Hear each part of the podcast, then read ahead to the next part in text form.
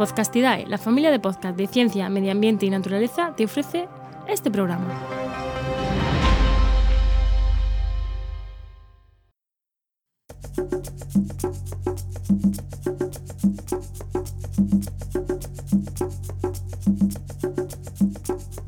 Estás escuchando Mentes Covalentes, tu podcast de química y neurociencia, con Hugo Quintela y Clara García.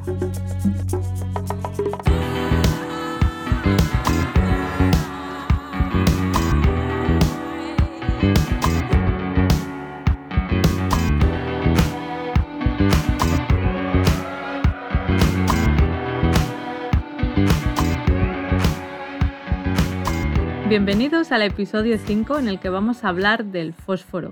El fósforo es un elemento muy importante para la vida, fundamental, pero además es muy interesante desde el punto de vista químico, ¿verdad, Hugo? Hombre, ¿cómo no va a ser? Por supuesto. Bueno, voy a empezar contando un poco por qué es tan importante para la vida y luego, si te parece, Hugo, nos cuentas tú la parte química. Me parece justo. Perfecto. Bueno, pues el fósforo la verdad es que está en todos lados en la vida. El fósforo, para que os hagáis una idea, representa alrededor de un 1% de nuestro peso. Pero en nuestro cuerpo no se encuentra como un elemento, eh, sino como fosfato, que luego Hugo ya nos explicará exactamente qué es esto del fosfato, pero bueno, así de manera fácil y sencilla, explicado por una bióloga, sería un átomo de fósforo unido a cuatro átomos de oxígeno. Entonces, ¿dónde está ese fósforo en nuestro cuerpo? Bueno, en primer lugar, pues está en nuestros huesos y en nuestros dientes, pero también está en las membranas de las células y en nuestro material genético. Que todo esto me imagino, Hugo, que tú ya te lo sabes, ¿verdad? Hombre, sí, más o menos. O sea, no quiero pecar de arrogancia, pero... pero te suena, ¿no? Bueno, pues nuestras células, en primer lugar, se separan del exterior por medio pues, de una membrana plasmática, ¿no? que es lo que define esos límites de la célula y ayuda a controlar lo que entra y lo que sale.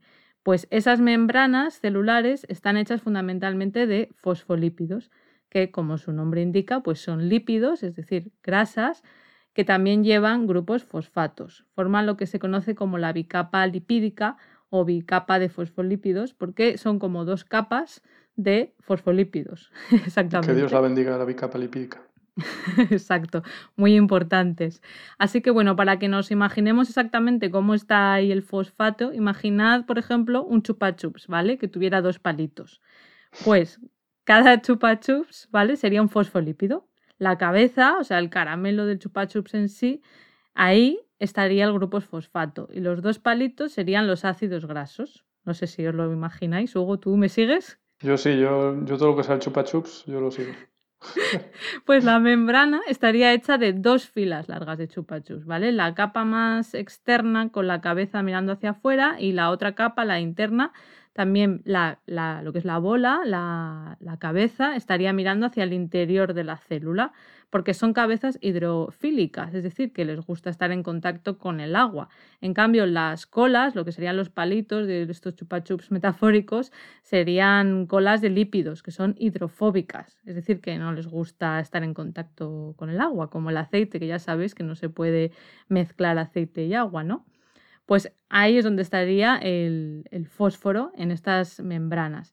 Luego además he dicho que también está nuestro material genético, que como ya sabréis es el ADN, que es una doble hélice. Entonces, este ADN está formado por dos cadenas enrolladas la una sobre las otras, como ya habréis visto muchas veces esa imagen del ADN tan icónica, ¿no? Entonces, esas cadenas, ¿de qué son? Son cadenas de nucleótidos. Y los nucleótidos, de manera sencilla, podríamos decir que son pues, las unidades básicas que forman el ADN, como los ladrillos de los que están hechos, entre comillas. No sé si de momento, Hugo, bien. Yo me tienes contento, sí. vale. Entonces, eh, un nucleótido está formado por un monosacárido de cinco carbonos, que sería la ribosa, es decir, que es un azúcar simple, con una base nitrogenada y un grupo fosfato. Así que ese grupo fosfato justamente es el que une dentro de la hebra de ADN un nucleótido con el siguiente. Así que fijaos lo importante que es el fósforo que está ahí manteniendo esa estructura del ADN. ¿no? Y otra cosa para la que es muy importante el fósforo en nuestro cuerpo, además de las membranas y el material genético, es eh, en forma de energía, porque forma parte de la molécula de ATP, que si habéis estudiado biología en el instituto, pues también os sonará que es lo que se suele denominar la moneda energética de las células, porque el ATP cuando se hidroliza, pues libera energía y ese ATP lleva tres grupos fosfatos que luego, pues cuando se hidroliza, cuando se rompe con una molécula de agua, esa energía se puede utilizar por la célula para hacer cosas diferentes. Y además de esta función más conocida del ATP, también funciona como neurotransmisor. Y se ha visto que cuando, cuando se produce ATP por las neuronas sensitivas, eso puede producir una sensación de dolor. Así que, como veis, el fósforo es muy importante para la vida, es fundamental y ahora, Hugo, cuéntanos desde el punto de vista químico qué, hay que saber sobre el fósforo. Eh, sí, eh, antes quería, perdón, ya que hablaste de, esto, del ATP, que es adenosintrifosfato, en el capítulo anterior, en el café, ya hablamos de la función de la adenosina en el cerebro y, lo que hace eh, la cafeína, que reacciona con los, mismos receptores. Bueno, voy a hablar del fósforo quizá de una perspectiva menos vital, ¿no? menos orgánica, y con ello voy a decir, por ejemplo, que el fósforo se descubrió a finales del siglo XVII por un químico, como no alemán, que se llamaba Henning Brandt, y que mm, digamos que todavía no era un químico 100%, porque mm, en aquella época todavía existía la alquimia, ¿no? así que era una especie de tiempo de transición. Y lo que buscaban los alquimistas era básicamente, bueno, eran distintas cosas, pero lo que más les importaba era encontrar la piedra filosofal y la piedra filosofal sería capaz de convertir cualquier metal en oro y además sería o tendría el secreto de la vida eterna. Qué ilusillos. Bueno, la cuestión es que a este hombre, aunque no fue el único, se le ocurrió que la orina podía estar relacionada con la piedra filosofal porque tenía un color amarillo. Y claro, el oro es dorado, amarillo dorado. Bueno, pues pensaban que algo tendría que ver. Entonces se le ocurrió acumular muchos, muchos cubos llenos de orina y concentrarla y intentar hacer reacciones para sacar de ahí pues algo parecido a la piedra filosofal. Entonces cogió 50 cubos de orina y hizo la siguiente receta, que consistía en hervirla hasta que quedaba una especie de aceite viscosillo rojo eh, que lo separaba, ¿vale? Quedaba luego un resto sólido que se enfriaba y se le quitaba una sal que decantaba en el fondo. Esa sal probablemente fuera urea, yo creo, sales de urea.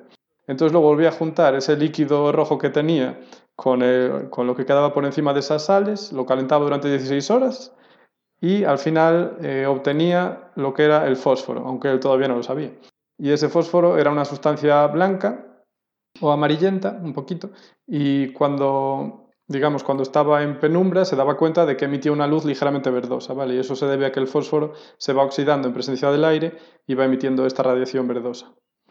Eh, el nombre fósforo se le dio porque era, bueno, viene del griego y quiere decir portador de luz, ¿vale? Luz es fos y portador es fero.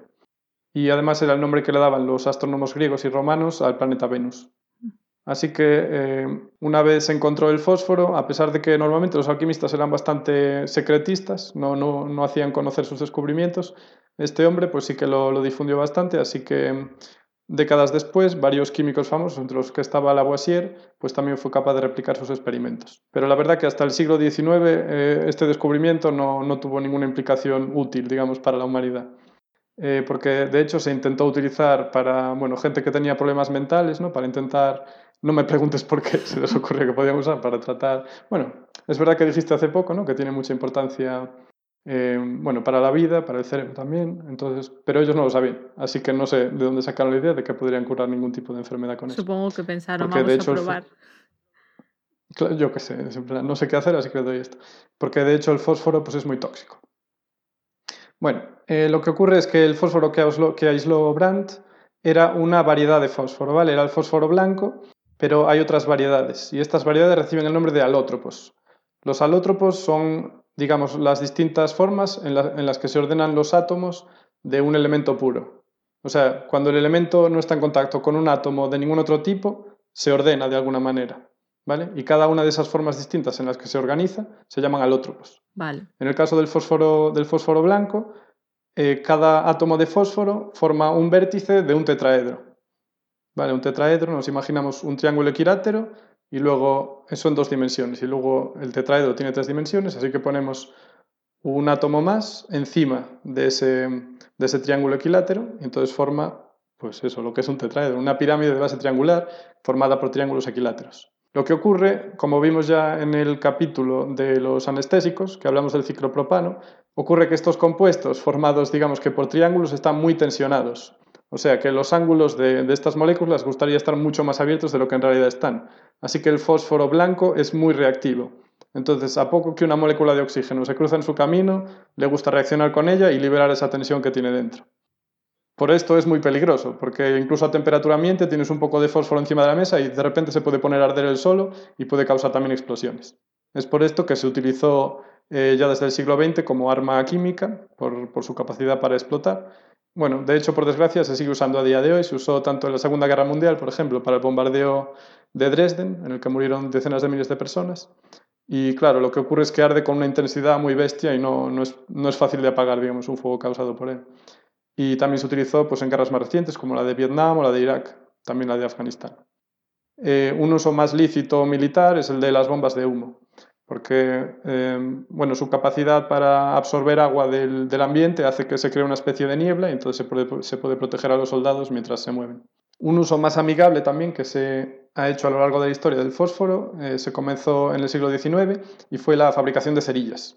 Realmente era algo importante tener cerillas, ¿vale? Porque en el siglo XIX mm, cocinar, o sea, para cocinar necesitabas obviamente fuego y para calentar tu casa también. Eh, entonces, en Europa, por ejemplo, en la ciudad de Londres fue donde más empezó el movimiento de crear cerillas, pero también en Francia y en otras ciudades, ¿no?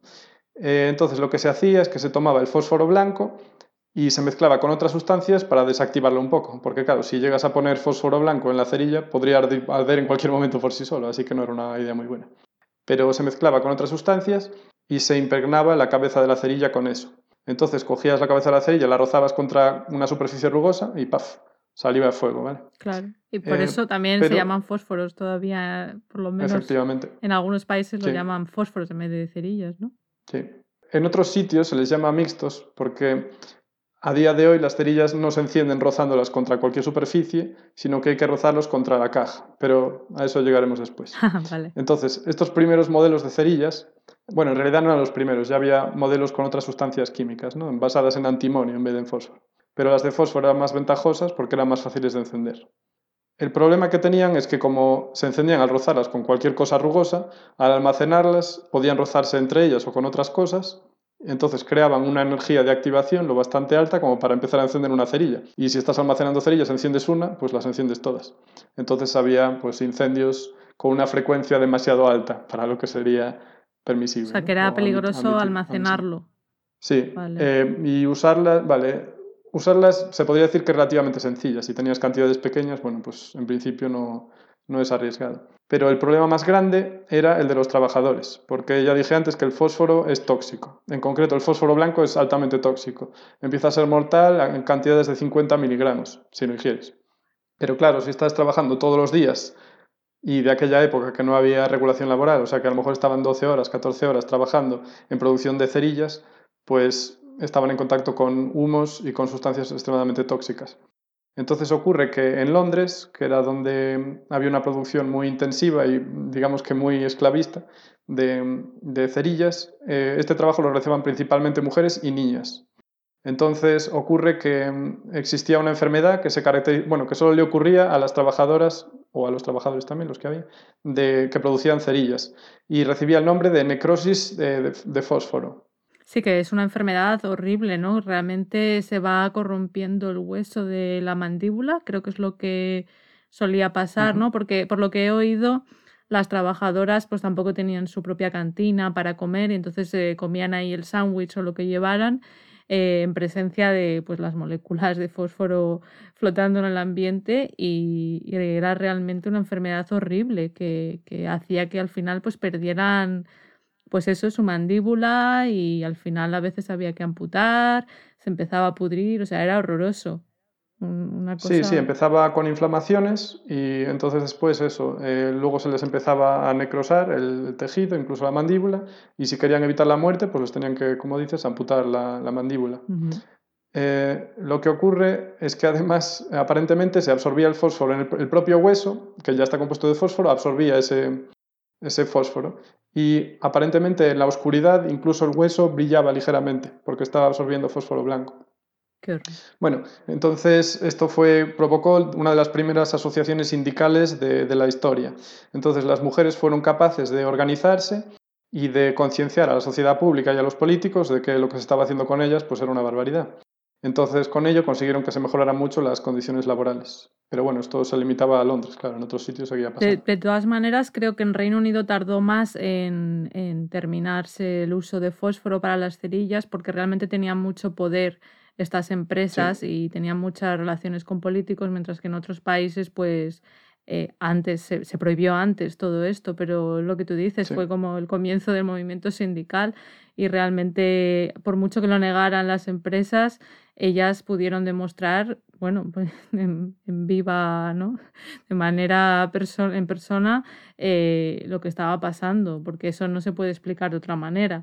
Incluso también muchas no se quedaban sin pelo de llevar eh, las cerillas en la cabeza, ¿no? Con recipientes, bueno, muy trágico todo, pero sirvió, sí, pues para, para luchar por los derechos de los trabajadores.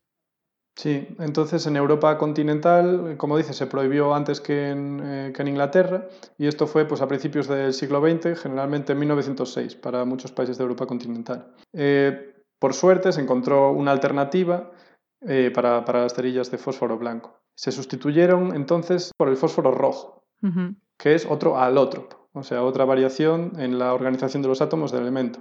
Aquí, en vez de tener los tetraedros independientes los unos de los otros, Ahora esos tetraedros están también unidos entre sí y formando como cadenas muy largas. ¿vale?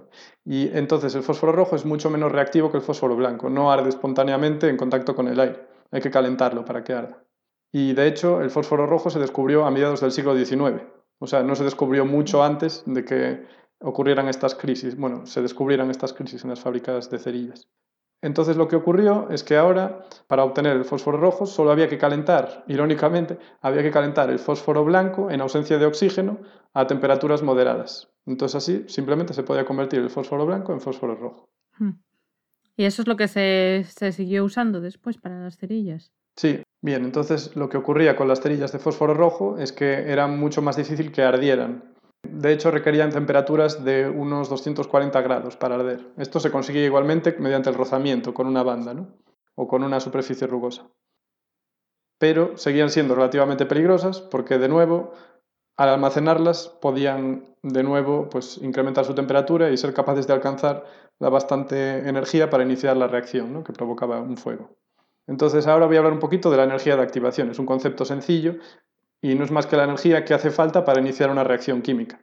A veces la energía de activación, como en el caso del fósforo blanco, es muy bajita, así que se puede incluso lograr a temperatura ambiente. O sea, tú estás a 30 grados y si tienes, digamos, la mala suerte de que la molécula de oxígeno choca de una manera determinada a esa temperatura con una molécula de, fósforo, ¡paf! pues se produce la reacción. ¿vale? Pero con el fósforo rojo requieres una energía más alta, así que eso lo puedes conseguir, por ejemplo, calentando.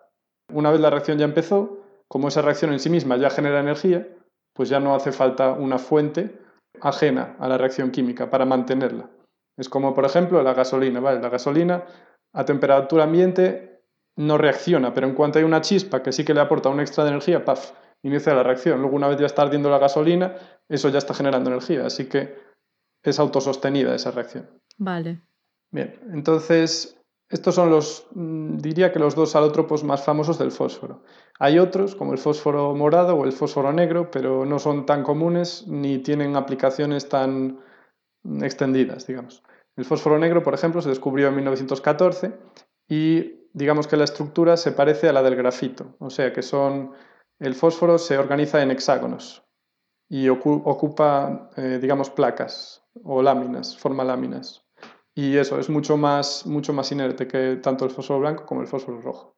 Lo, que sí que he visto es que hay algo, lo equivalente al grafeno, pero con, el fósforo, fosfeno se llama, ¿no? Sí. Vale, es que al decirlo de las láminas me ha recordado a lo del grafeno y digo, a lo mejor es, esto, ¿no?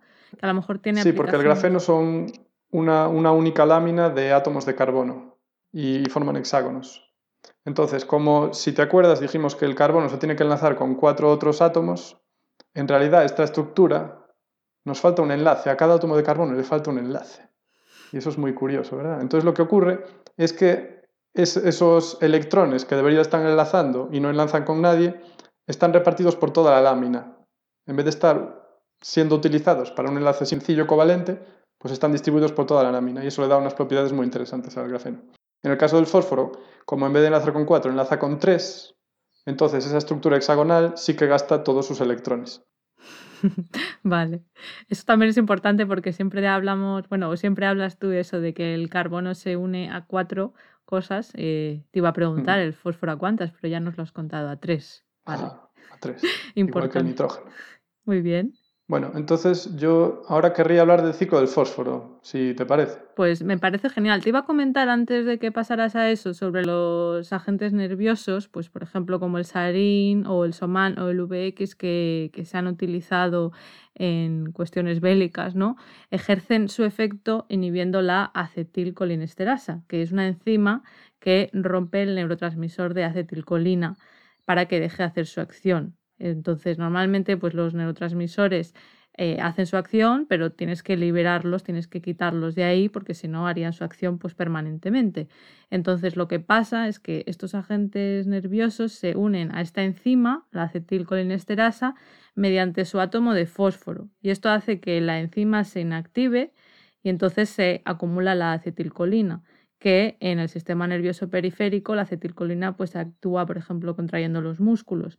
Así que eh, pues al, pasar todo esto lo que pasa es que no deja de ejercer su acción y los músculos pues no pueden relajarse y esto pues genera esa situación tan dolorosa que puede llevar incluso a la muerte. Así que nada, era comentar eso que tenía relación un poco con la parte de neurociencia, pero cuéntanos Hugo la siguiente parte. El bueno, el bueno del fósforo, ¿eh? Cuánto daño causa, madre mía. Pero bueno, si no fuera por él no estaríamos. Tiene, tiene cosas buenas y malas. No hay rosas sin espinas. Sí, las malas las hemos hecho nosotros. Exacto. lo de siempre. Bien, entonces el ciclo del fósforo, vale. Como ya dijiste, el fósforo, bueno, acabo de decir yo también ahora, el fósforo es fundamental para la vida. Sin fósforo no hay, no hay nada. Entonces, claro, da que pensar, ¿no? O sea, si uno lo piensa, ¿de dónde sale? ¿Se puede acabar? Pues en realidad el fósforo es un recurso finito, pero bueno, en realidad en la Tierra todo es finito si lo miramos así, ¿no? Pero digamos que el fósforo es limitante. Digamos que mm, el fósforo es lo que limita que las plantas mm, crezcan de forma más exuberante, porque del resto tienen lo bastante. Es por eso que entonces cuando tú a las plantas les añades em, fertilizantes de fósforo, crecen de una forma bastante más bestia que si... Claro, cuando vas a comprar el abono, ¿no? Efectivamente. Entonces, eh, también como dije antes, el fósforo elemental no es particularmente estable. Bueno, es verdad que dijimos que el fósforo negro, cuidado que está bastante bien, pero en la naturaleza el fósforo no se encuentra como fósforo elemental. Y se encuentra, como dijo Clara antes, como eh, fosfato, en la mayoría de las ocasiones. Entonces, se encuentra en forma de fosfato, pero ¿dónde? Está, como sabemos y como hemos dicho, está en todos nosotros. Qué bonito, ¿no? El fósforo está en todos nosotros, pero luego hay yacimientos minerales también de fósforo. El mineral que contiene fósforo recibe el nombre de roca fosfórica y hay yacimientos, eh, digamos, dispersos por todo el mundo, pero el más importante está en Marruecos. Vamos a ir al ciclo del fósforo. Lo que ocurre es que nosotros de las plantas tomamos fósforo, el fósforo que necesitamos pues, para construir eh, nuestras capas lipídicas, para construir nuestros huesos, etcétera, etcétera. Pero eh, lo que no necesitamos o lo que nos va sobrando, pues lo excretamos pues, con la orina y con los excrementos. Los, la orina y los excrementos pasan al suelo y ahí, de nuevo, pues son reaprovechados por las plantas. También cuando morimos, nuestros huesos acaban en el suelo y también es cierto que es con la ayuda de microorganismos que las plantas pueden absorber una parte importante de ese fósforo. Sin embargo, en la sociedad actual tenemos un problema y es que nuestra caca y nuestro pis, ¿a dónde van? Pues van al mar. Entonces, no es que el fósforo sea inútil en el mar, porque también hay vida en el mar que lo necesita, pero el porcentaje de fósforo que va al mar en vez de quedarse en la tierra, como ocurría antes de que hubiera ciudades y alcantarillado, pues es muy grande. Entonces, ese fósforo en realidad se puede reciclar, ¿vale? O sea, cuando los organismos del mar se mueren, ese fósforo acaba en el fondo del mar. Se va acumulando y después de muchos millones de años vuelve a salir a la superficie en forma de roca fosfórica, que es lo que dije antes. Ese es el ciclo, ¿vale? O sea, nosotros lo tomamos, acaba en la tierra y se vuelve a usar, y si va al mar, se deposita en yacimientos que después de millones de años vuelven a salir a la tierra. Pero, como estoy diciendo, ahora muchísimo más fósforo va al mar del que se queda en la tierra. Y este no equilibrio lo estamos manteniendo porque estamos sacando de minas de fósforo para que nosotros sigamos teniendo una producción de agricultura muy grande que sostenga a la población mundial. Pero esto no es sostenible. Entonces, eh, hay cálculos que dicen que el pico de fósforo se va a alcanzar en menos de 100 años. O sea, la producción más alta de fósforo se va a alcanzar en menos de 100 años y luego va a decaer. Eso va a acabar con nuestra sociedad tal como la conocemos y es un problema grande. Pero esos son los cálculos, digamos, más pesimistas. Hay otros que, dicen, que estiman hasta 300 años para las fuentes más, o sea, más viables económicamente de fósforo, porque luego hay reservas, pero son minerales que tienen contenido de fósforo más bajo y es más difícil de extraer. Y esas se calcula que pueden durar hasta miles de años. A ver si lo he entendido bien, Hugo. O sea, realmente ese fósforo nos hace falta para abonar la tierra para que podamos producir plantas que comen. Sí, a ver, lo que ocurre es que el ciclo de fósforo, como digo, es nosotros utilizamos el fósforo y lo devolvemos a la tierra. Pero ocurre que con el alcantarillado todos nuestros excrementos van al mar, ¿vale? Y aunque en el mar se usa, no vuelve a la tierra hasta dentro de varios millones de años. Sí, sí, sí. Entonces, estamos de alguna manera empobreciendo la tierra porque estamos comiendo plantas y no lo estamos devolviendo a la tierra. Vale, pero el resto de animales no contribuyen significativamente. Sí, claro, pero somos 7.000 millones de personas, entonces estamos realmente quitando mucho fósforo de donde estaba. Y esto lo suplimos por ahora, pues explotando eh, minas, minas de, apatita, que es el, el mineral más común que contiene fósforo. Para utilizarlo como abono o fertilizante. Sí, para utilizarlo como abono. Vale, vale. O sea que si realmente no eh, echáramos eso, no crecerían los cultivos bien. Sí, sí, crecerían, pero no tan exuberantes. La producción sería mucho, mucho menor de, agricultura. Y esto, esto se vio en la Revolución Verde, ¿vale? Porque había, a, principios del siglo XX, alguna gente pensaba que iba a haber una hambruna a nivel mundial tremenda, porque no íbamos a ser capaces de aumentar la producción de alimentos a un ritmo suficiente como de la, de la población humana. Pero entonces se descubrió o bueno, ya se había descubierto el uso de fertilizantes de fósforo y de amoníaco, bueno, de nitrógeno, pero se encontraron estos yacimientos de, roca fosfórica y se pudieron utilizar para incrementar la producción en todo el mundo, ¿vale? Porque antes había otras fuentes de fósforo que no venían de esas minas, sino que se había dado cuenta la gente de que se podían utilizar huesos y también cenizas. Vale. Lo que hacía, por ejemplo, el quemar el bosque es que había fósforo que no estaba disponible, ¿vale? Porque estaba en formas que las plantas no podían aprovechar. Sin embargo, cuando lo quemas, pasa a ser fosfatos eh, de tipo más simple que las plantas pueden aprovechar. Y después los huesos se descubrió que si se, mm, bueno, a los huesos se les añadía ácido sulfúrico, también se liberaba el fósforo que tenían dentro y entonces, una vez se eliminaba el ácido, luego se podría aprovechar para las plantas. Pero bueno, esto fue, digamos que en el siglo XIX, ¿vale? A finales del siglo XIX ya se empezaron a descubrir yacimientos de, roca fosfórica. Y el guano también, ¿no? Sí, efectivamente, de eso quería hablar. El guano es una fuente también muy rica de fósforo y no consiste más que en la acumulación de caca de pájaro. Qué bonito, ¿verdad? De aves marinas, son, Efectivamente. ¿no? Entonces, bueno, también hay, hay, de murciélago, por ejemplo, pero desde luego los yacimientos más ah. grandes, porque me imagino que es por donde, donde se juntan más aves, ¿no? Es en, en a lo mejor atolones o pequeñas islas. Y esto me lleva a, mencionar que hubo varias guerras, por lo menos dos, que estuvieron motivadas por el guano. Una fue. ¿Qué me dices? Sí, la guerra. Uno de los motivos que propició la guerra entre España y Perú a finales del siglo XIX fue la ocupación de las islas Chincha, donde había una cantidad muy importante de guano y de hecho eh, Perú llevaba ya unas décadas exportando este guano, lo cual estaba dando una situación económica pues bastante sólida, ¿no? que antes no tenía. Eh, sin embargo, estos yacimientos acabaron pocas décadas después.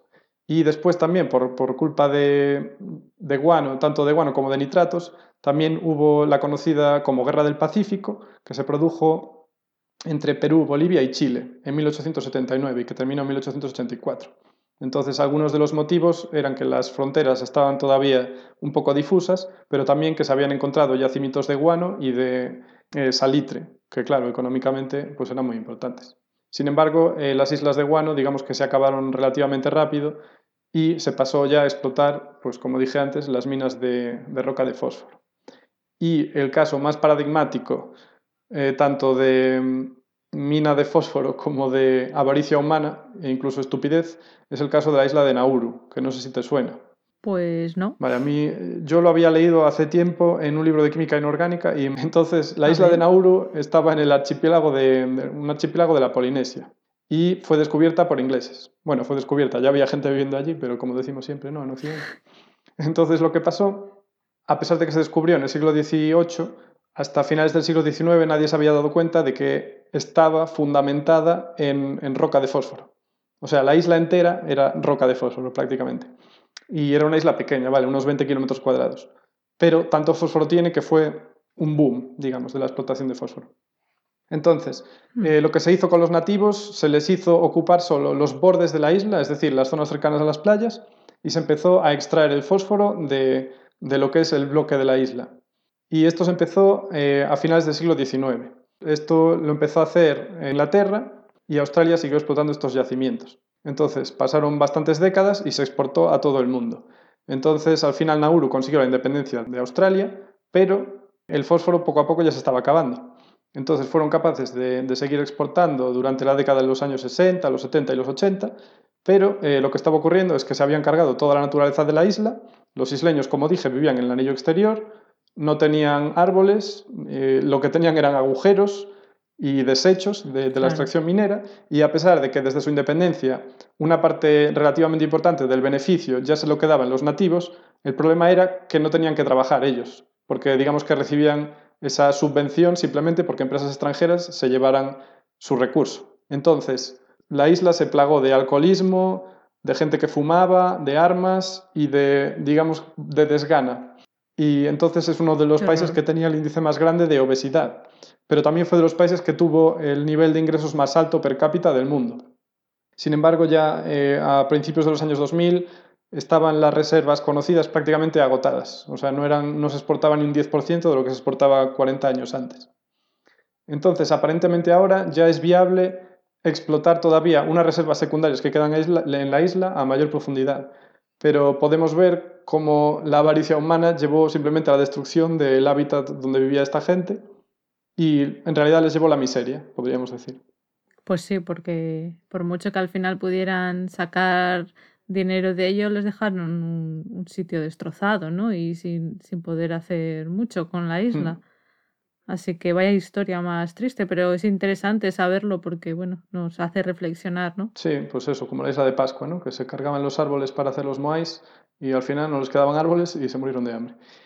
Y, y nada, solo decir que mm, eh, los, los mayores yacimientos de fosfatos los tiene a día de hoy Marruecos y son más del 75% de los fosfatos que hay a nivel mundial. Y el segundo país con más fosfatos sería China, que tiene un 6%, se calcula. Así que la cosa se va a poner interesante dentro de unos años, porque ya os digo que el fosfato no es, no es renovable a nivel de escala humana. Así que Marruecos va a tener, digamos que, la, la llave ¿no? de, de, la producción de alimentos. Cabe decir también que los, estos fosfatos están más bien en la zona del Sáhara, Así que todavía se pone la cosa pues más difícil, que es una zona ocupada. A ver, a ver qué se hace luego, ¿no? Porque, como tú dices, cuando se acabe... Pues, a ver, lo que va a haber que hacer es recuperar los excrementos que vayan por las alcantarillas. Es lo que va a haber que hacer. Y ya hay, bueno, ya se pueden recuperar lodos de depuradora que tienen alto contenido en fósforo y también, pues, las, eh, bueno, las secreciones, los excrementos y los desechos de los animales de granja, pues también habrá que reutilizarlos de forma responsable y evitar que se filtren, como ocurre muy a menudo, pues aguas subterráneas y que al final acaben en el mar y además contaminen las aguas de potables. Claro, que eso también es un problema. Mm. Que, o sea, que los fosfatos los necesitamos, pero si llegan a sitios que no tienen que llegar, pues también puede contaminar eso, aguas subterráneas. Efectivamente, y, lo que conduce es al proceso de la eutrofización. Como dijimos antes, las plantas crecen de forma muy exuberante y tienen mucho, mucho fósforo. Sí, de hecho, eso me acuerdo cuando lo estudiábamos en el instituto, que es un problema en algunos lagos, si no recuerdo mal, ¿no? Que si hay demasiado fosfato en los lagos, que no hay salida, ¿no? Que el agua se queda ahí, eh, realmente luego pues eso se llena de plantas y, y, llega pues a ser un problema, ¿no? Porque si hay demasiadas plantas en en un lago, pues bueno, eh, supongo que al final todos esos organismos cuando se depositan, se pudren, bueno, al final acaba siendo un lago poco, poco sano. Sí, poco sano. Claro, impiden, se ponen en la superficie, no dejan que entre la luz y además bloquean la entrada de oxígeno al agua, así que al final no puede sobrevivir nada que necesite oxígeno. Así que poca cosa sobrevive. los peces, Algunas bacterias y algas y ya está. Claro. O sea que, bueno, que a veces puede ser un problema la falta de fósforo y a veces el exceso. Pues como siempre, como siempre hacemos los humanos, ¿no? O sea, es un recurso que desperdiciamos, lo tiramos al mar y encima, ¿sabes? Lo ponemos en sitios en los que no hace falta y también los contaminamos. no tiene ningún sentido. Exacto. Un derroche. Un desastre todo. Tenemos que aprender un poco, Mm. ¿no? De los errores del pasado y intentar mejorar. Pues algo parecido también pasa en nuestro cuerpo. No sé si vas a contar algo más de esta parte del ciclo del fósforo. No, yo ahí me quedo ya. Pues nada, te iba a comentar que en el cuerpo humano eh, lo mismo, ni, ni mucho ni poco. Tenemos que tener niveles adecuados de fósforo. Entonces, esto es lo que se llama homeostasis en general en el cuerpo humano. Es mantener, pues eso, unos niveles que ni por encima ni por debajo hay que pasarlos. Y para mantener el fósforo en estos niveles adecuados, pues tenemos muchos mecanismos. El riñón juega ahí pues un papel muy importante porque regula cuánto fósforo se excreta a través de la orina, a través de la hormona paratiroidea. Pero bueno, también intervienen otras cosas como la vitamina D o el factor de crecimiento fibroblástico 23. Buah, Así que es, bastante complejo. Ya ves, muy largo. factor fibroblástico. ¿eh? Por lo tanto, bueno, si hay una desregulación de estos niveles de fósforo, pues podemos tener problemas. En general, no parece que en la población general normal, sana, haya un problema de llegar a las cantidades recomendadas de fósforo. Más bien, es más fácil pasarse que no llegar a estos niveles. En casos de malnutrición severa o complicaciones de la diabetes tipo 1 o en casos de alcoholismo severo, por ejemplo, sí que puede producirse una hipofosfatemia aguda, es decir, que de repente bajen los niveles de fósforo en sangre muy rápidamente, ¿vale? Pero ya comento que no es lo habitual tener los niveles de fósforo bajos, así que no os preocupéis que no, no hace falta tomar suplementos normalmente. Suplementos de fósforo blanco. no, ¿Te imaginas? nunca, nunca. Luego, casos crónicos de nivel de fósforo bajos, pues se podrían dar, por ejemplo, en el hiperparatiroidismo, que es lo que pasa cuando las glándulas paratiroideas segregan demasiada hormona paratiroidea. Y la causa más frecuente de esto sería un adenoma en las glándulas paratiroides, es decir, un tumor benigno que no, no es canceroso y esto normalmente pues, se soluciona extirpando este tumor. Y luego, por otro lado, podemos tener niveles de fósforo en sangre demasiado altos de lo normal. Esto puede pasar, por ejemplo, en personas que tengan enfermedad renal crónica. Es decir, que son personas cuyos riñones pues, han perdido la capacidad de funcionar bien y de eliminar estos desechos del organismo. Eh, lo normal, lo que se considera lo normal es entre 2,5 a 4 o 5 miligramos por eh, decilitro de sangre. Entonces, esto conlleva una serie de complicaciones, como que el calcio de los huesos salga de los huesos, Caray. haciéndolos más débiles, eh, aumente los depósitos de calcio en vasos sanguíneos, de corazón, los pulmones, porque el fósforo y el calcio están muy relacionados, o sea, están inter... Bueno, sí, es, un- es todo muy complejo, ¿eh? yo lo estoy contando de manera muy resumida, pero eh, se si se, Mm, se bien, ¿no? desnivelan o si al- se alteran los niveles de uno, también lo hacen los del otro, normalmente. Entonces, bueno, si se acumula calcio en los vasos sanguíneos, por ejemplo, pues, eh, o en el corazón, pues podemos tener riesgo de Mm. sufrir un ataque de corazón, obviamente. Esto, por supuesto, se puede controlar parcialmente con la diálisis, pero también estas personas tienen que controlar lo que comen porque hay alimentos más ricos en fósforo que otros. Eh, los lácteos, por ejemplo, la carne, los huevos, tienen bastante fósforo, pero también eh, las legumbres también tienen bastante fósforo, por ejemplo. Estos alimentos tienen lo que se llama fósforo natural o fósforo orgánico, pero luego además mucha comida ultraprocesada lleva fósforo añadido o fósforo inorgánico. Y este, el problema es que se absorbe más rápidamente y de manera más eficiente. Así que eh, habría que evitarlo, vamos, la comida ultraprocesada, personas que tengan enfermedad renal crónica tienen que evitarla a toda costa. Y esto, bueno, lo podéis ver fácilmente en las etiquetas de algún producto ultraprocesado, mm, la lista de ingredientes, si lleva algo que lleva la palabra fos, como pirofosfato, difosfato, pues eso significa que lleva fósforo, para que os hagas O sea que ahora no hay que preocuparse solo de los picos de glucosa, también hay que preocuparse de los picos de fósforo. Joder. A ver, eh, no sé hasta qué punto en la población normal sana es un problema eh, tener demasiado fósforo. Bueno, luego vamos a comentar algún estudio que, bueno, muestra que también hay que tener cuidado, pero en principio esto es para personas que tienen problemas en los riñones, que no lo pueden excretar bien. Pero bueno, como eso, como ya sabéis que ahora estoy hablando un poco de cosas eh, biomédicas, pero yo normalmente hablo de la neurociencia, me voy a centrar un poco en qué tiene que ver el fósforo con la neurociencia. Así que bueno, parece que hay indicios de que niveles altos de fósforo en sangre podrían aumentar el riesgo de demencia. ¿Vale? Os voy a contar algunos estudios que he leído. Por un lado, se ha visto que en personas con enfermedad renal crónica, como decíamos antes, tienen un mayor riesgo de sufrir problemas cognitivos y demencia. En concreto, eh, algunos estudios estiman que la prevalencia de deterioro cognitivo en pacientes que están haciéndose hemodiálisis es entre un 30 y un 60%, que bueno, es variable, pero es más o menos el doble que en personas de la misma edad sin estos problemas renales. ¿Vale? Lo que pasa es que no está muy claro eh, el por qué. Y hay varias hipótesis, te voy a contar. La hipótesis vascular sería que eh, hay daños provocados en estos vasos sanguíneos por esta enfermedad renal que podrían eh, desarrollar este, desembocar el deterioro cognitivo. Porque, como ya sabemos, pues el cerebro también está rodeado de vasos sanguíneos a través de los cuales pues, les llega el oxígeno y la glucosa. Entonces, si tenemos una alteración en estos vasos sanguíneos, por ejemplo, a hipertensión, pues esto podría producir un daño cerebral. Si los vasos sanguíneos se bloquean y no llega suficiente sangre al cerebro, pues podríamos tener isquemia, que son zonas del cerebro donde el tejido pues, se muere, ¿no? porque no le llega la sangre. En cambio, mm. si llega demasiada sangre y se sale del vaso sanguíneo, porque llega con mucha presión, pues entonces tendríamos una hemorragia, que esa hemorragia también pues, produce un daño en el tejido cerebral. Así que estas... Eso es un derrame también. Exacto, un derrame cerebral. Exacto. Así que esa sería la hipótesis vascular de por qué eh, problemas renales podrían producir eh, problemas de deterioro cognitivo. Podrían ser pues estas, estos microinfartos, por ejemplo, cerebrales, ¿vale?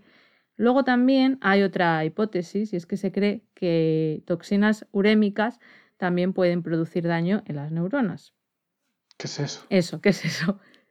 Estas toxinas urémicas son sustancias que nuestros riñones pues normalmente las excretan, pero que al estar dañados pues se acumulan y algunas llegan al cerebro.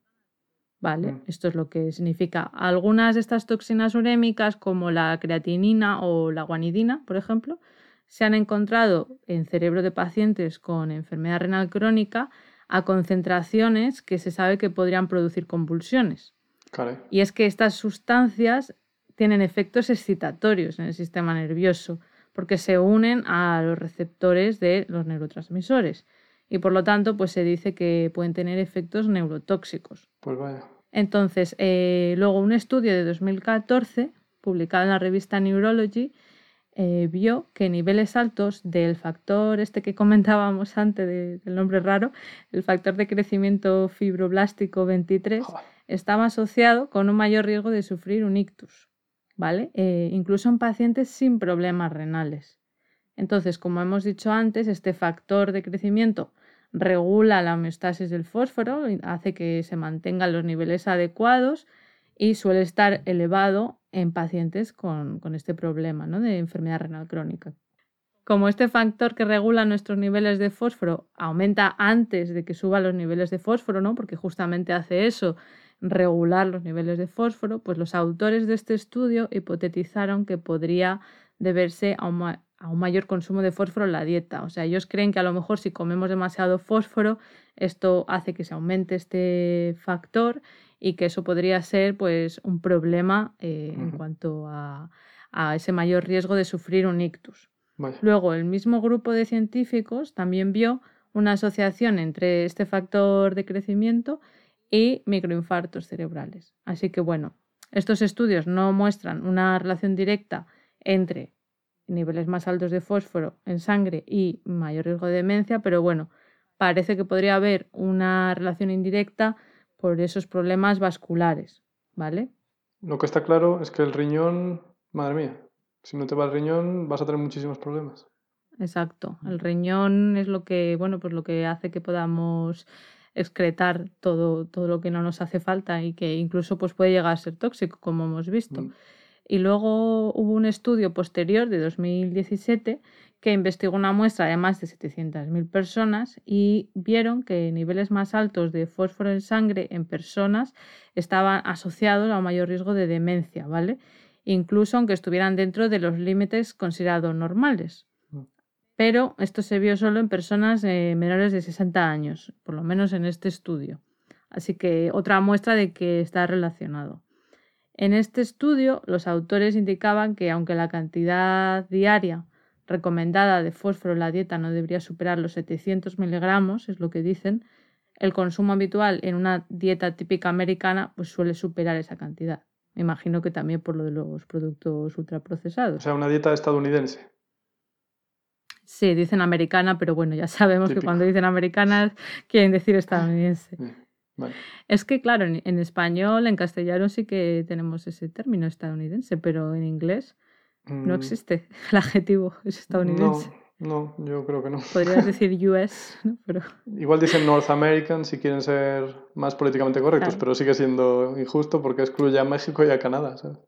claro, exactamente. Así que, bueno, sí, vamos a ser precisos. Una dieta típicamente estadounidense, porque sí, vamos a ser precisos.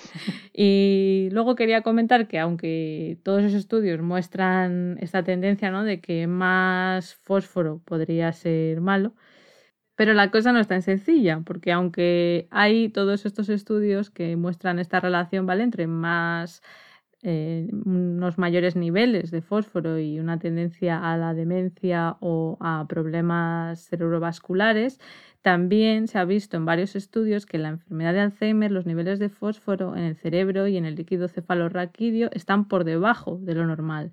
Y en un estudio se vio que niveles bajos de fósforo en sangre estaban asociados con un mayor riesgo de acumulación de placas de betamiloide, Joder. que son una característica de la enfermedad. Si es que aquí hay que tener mucho cuidado con el fósforo ¿no? también.